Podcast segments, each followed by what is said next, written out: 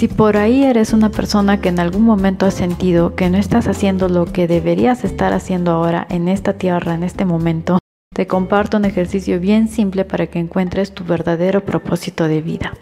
Para empezar, todos los seres humanos hemos venido a la Tierra con habilidades, dones, talentos. Siempre vamos a ser buenos en algo que nos haga destacar frente a los demás. Probablemente este sea el famoso pan bajo el brazo con el que viene cada niño a la Tierra.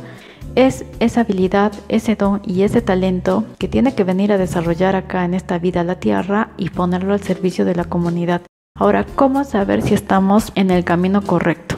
Lo primero que tienes que preguntarte es, ¿qué te encantaría hacer si fueses multimillonario?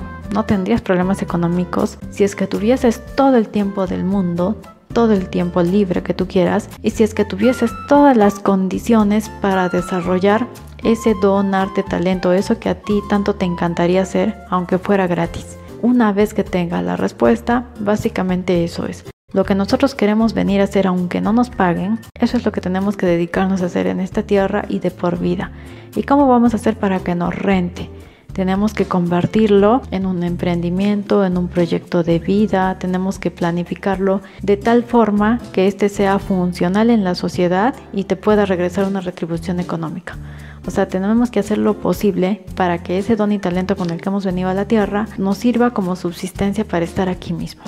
Está bastante simple, está mejor que un test vocacional, está mejor que cualquier cosa, porque la respuesta es inmediata. Hay una frase de Joe Dispensa que a mí me encanta que lo leí en su libro que se llama Sobrenatural y la frase dice, el cerebro piensa pero el corazón lo sabe.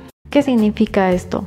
Es que sí, la mente puede estar rumiando mil cosas en la cabeza, puede estar pensando diez mil cosas, diez mil ideas, pero tu corazón, que vendría a ser tu intuición, lo que sale de tu alma, lo que tú sientes, es ahí donde están las verdaderas respuestas de la vida.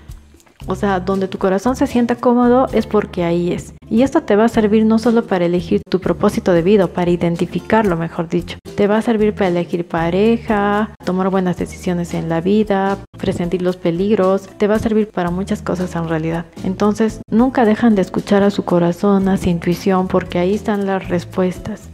El corazón nunca se equivoca. Por eso es que las madres que sienten esa famosa corazonada saben cuando el niño está en peligro, cuando la hija se va a casar mal, saben cuando el hijo sí está bien, cuando el hijo está mal.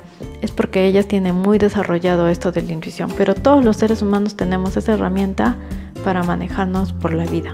Así que no lo desaprovechemos hagan lo que tengan que hacer en este mundo, desarrollenlo como mejor puedan y no desaprovechen esa herramienta que tenemos, que es el corazón, que es la intuición, que es quien nos indica si es que estamos yendo por un buen camino.